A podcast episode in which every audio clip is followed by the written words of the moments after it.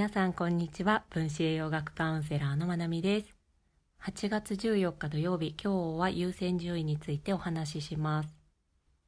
今日も雨が強かったですね。私の地域も避難指示が出ました。皆さんどうか無事に過ごされているといいなと思っています。でまだ数日間気圧が不安定な日が続きそうなのでぜひいつも以上にご自身のケアを最優先に過ごしていただけるといいなと思います。で優勢順位についてなんですが、食事に関する情報ってすごくたくさんありますよね。なので、まあ、どれを、どれから取り入れたらいいのかとか、まあ、あまりに情報をがあるので、なんだか食べるものがなくなってしまったような気持ちになったりとかもしくはあれもこれもたくさん取り入れなきゃいけない栄養があるような感覚になったりでまあいろいろ考えなきゃいけなくって食事を食事から得られる喜びっていうのが減ってきているように感じている人ももしかしたらいるかなって思って今日の話をしたいなって思いました。分子栄養学をベースにした栄養療法っていうのは食事やサプリメントあとは生活習慣の改善なんかをもって今ある問題とか症状を改善していくっていうアプローチなんですが問題とか症状がなくても今の健康状態を維持したいとかあとはより良いパフォーマンスとかより良い健康状態を求めて食事だったりサプリメントなんかを取り入れていくっていう場合もあったりするんですね。でまあ栄養療法だけじゃなくても食事を用いて何か目的を達成したいって思った時に大切になることが2つあるなって感じています。1つは自分の状態を把握すること。で2つ目は目的に合った方法を用いること。なのでこれってどっちかだけでもうまくいかないなっていうふうに実感しています。例えば自分の状態を把握しているけれど目的に合った方法を選ばなかったら欲しい結果が得られなくて逆に自分の状態を把握せずに結果だけを求めた方法っていうのを取り入れたら体調を崩す場合っていうのもあるなっていうふうに感じています。え例えば分かりやすい例で言うと16時間ダイエットみたいなあの半日ダイエットみたいな半日断食か。そういったものが分かりやすいかなって思うので例として使います。で私はこの食事法に対していい悪いとかあの推奨推奨じゃないとかそういったのはなくて16時間ダイエットに限らず世にある食事法で正解不正解ってあんまりないんじゃないかって思っているタイプです。ただその人に合う合わないはあると思っていて合わないものを選んでしまったらその人にとっては不正解になっちゃうっていうパターンはあるんじゃないかなって思っています。まあ、その16時間ダイエットっていうのを例えに話すと16時間食べないっていう時間があるじゃないですか。で、まあ、そこの食べない時間っていうのを利用して、まあ、何かポジティブな結果を得ていこうっていうのがその食事法の目的だと思うんですけど例えば16時間食べない間しっかり血糖値を維持できるだけの体であったならばポジティブな結果が得られると思います。それが体重の減少なのか何かこう頭がすっきりするとか体が軽くなるとかデトックスなのか何か求める結果が得られる。けれども、血糖値が16時間維持できない状態の健康状態の人であれば、これは求める結果も得られないだろうし、もうただただ苦痛だと思います。もう苦行レベルだと思います。なので、こんな風に同じ方法でも自分の状態に合っているか合ってないかっていうので、結果って大きく変わってくるんですよね。からこの自分の状態の見極めと方法の選択っていうのはとっても大切な部分だと思います。なので、こう世の中でいろんな食事法って流行ったりすると思うんですよね。この16時間ダイエットもそうだし、あとはこう免疫にはこういった食事がいいですよ、免疫向上にはこういったのがいいですよ、腸内環境にはこういったのがいいですよとか、いろいろあると思うんですけど、それを取り入れる前に自分の状態を把握して、果たしてこれは自分にとって向いているものなのかもしかそうじゃないのかっていうのを判断していくその一つのステップが組み込まれた方がいいなって感じています。で、やっぱりこれって本当にしっかり取り組もうって思ったら一回はプロに介入してもらった方がいいとは思います。ドクターだったりとか。やっぱりその個人に合ったものっていうのを見極めるために個人の診察があったりとか、1対1の診察があったり、まあ、栄養のカウンセリングがあったり、検査っていうのが存在するので、で日本の健康診断とかって、やっぱり体の中で何か異常が起きた時からしかわかんないんですよね。ぱり基準値ってすごく広いし、何か疾患とかその疾患の予備軍にならない限り、あんまり指摘してもらうことがなかったりします。で栄養療法の場合、基準値っていうのが変わってきたりもするし、ドクターたちが目をつけるポイントも違うし、そもそも結果、検査する項目の数が違ったりもするんですよね、数とか種類が。検査そのものの種類が違ったりもするし。で、これはどれがいいとか悪いとかじゃなくて、これも本当に目的と選択っていうところなので、何かしら問題を改善したいとかより良い健康状態をとか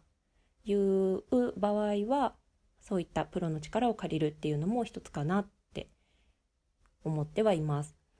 で、いろんな食事法があるじゃないですか。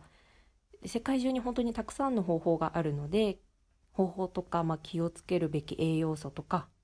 なんか取らない方がいいべきものとかたくさんあるのでそれは毎日のポッドキャストで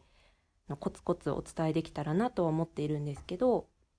それのベースになるものっていうのが存在すると思っていてそれをお話ししたいと思います。それが私にとっての最優先事項なんですね。でそれが何かっていうと血糖値のケア。ですもう普段からずっと血糖値って言っていますが本当に血糖値って大切で私は分子栄養学を深く学ぶまで血糖値はもう糖尿病の人とか糖尿病予備軍って言われるような私のおばあちゃんとかそうだったんですけどそういった年代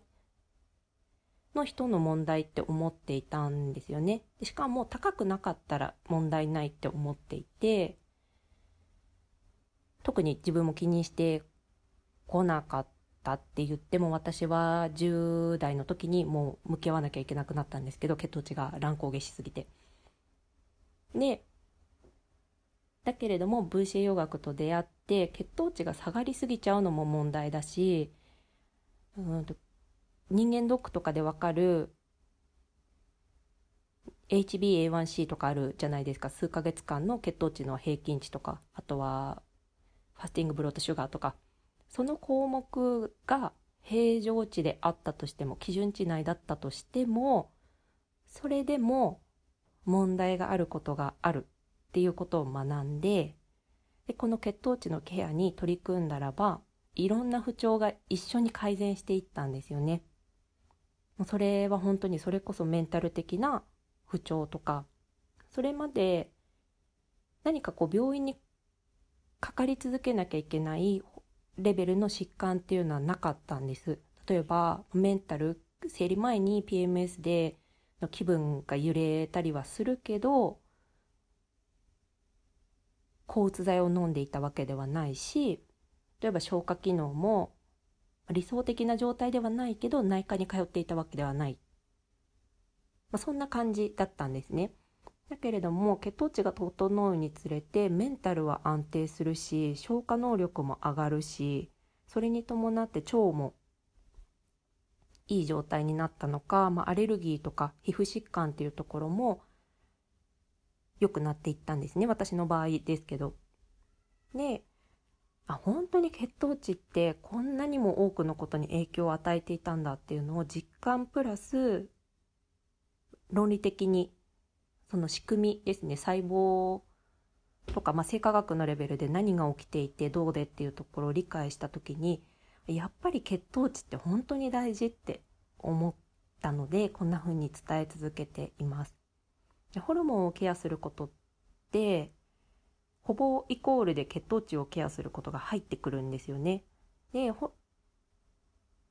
ルモンをケアするってことは自律神経系を整えていくことでもある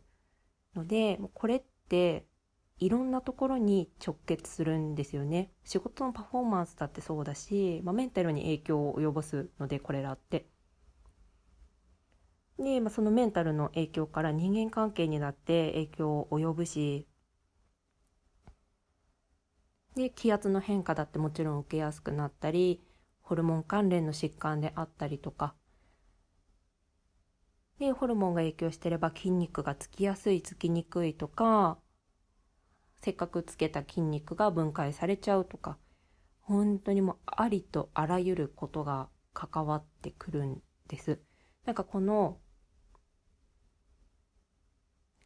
芋づる方式にこの血糖値っていうところから枝分かれしていろんな問題に関連しているっていうところが分かったら本当にやっぱりここ大事って思うようになってでこうやってカウンセリングをする側になったらやっぱり自分の昔の時みたいに血糖値が安定しないことでしんどい思いをしていたりとか何かこう問題につながっているような方っていうのも拝見をしてきています。だから一番は私は血糖値をケアするっていうことなんですね。から優先順位っていうところで言ったらば食品添加物がとかオーガニックであるかどうかとか醤油の中にグルテンが入ってるか入ってないかとかそのことよりもまずは血糖値を安定させたいなって思いますかといって、まあ、毎日コンビニ弁当で過ごしてしまうと今度はそれによって栄養素の欠乏とかミネラルの不足っていうのが出てきちゃうから血糖値だけ整えてたら他何でもいいですよって言えるわけではないんですけどやっ